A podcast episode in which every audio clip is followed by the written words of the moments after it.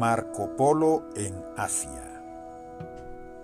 En el siglo XIII, el veneciano Marco Polo realizó un fabuloso viaje a través de Armenia, Persia, Pamir, el desierto de Gobi, China e India.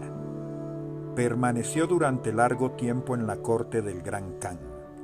Describió sus inestimables esplendores y relató las peripecias de un viaje que duró 24 años, de 1271 a 1295.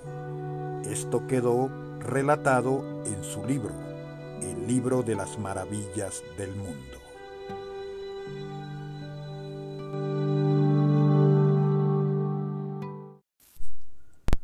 Nicolo y Mateo Polo, ricos comerciantes venecianos que ya tenían un hermano que poseía en Crimea establecimientos en los que se almacenaban mercancías exóticas y tejidos preciosos llegados de India por mar y de China a través de los desiertos, emprendieron, en compañía de su hijo y sobrino Marco, un viaje por los inmensos territorios de donde les provenía la riqueza.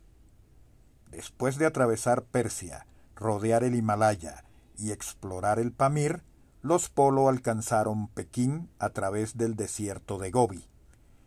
Regresaron por mar bordeando las costas el gran Khan, jefe de los conquistadores tártaros, que resultó ser hijo de una cristiana, los recibió con grandes honores y les encargó transmitir un mensaje al Papa.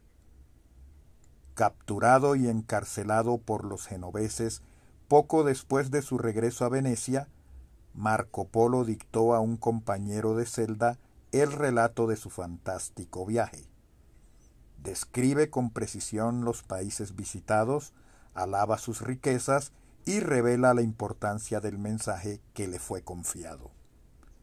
Este relato tuvo una influencia considerable en la Edad Media. Revelaba un universo solamente conocido por las leyendas, facilitaba una descripción geográfica e incitaba a otros espíritus aventureros al descubrimiento del mundo.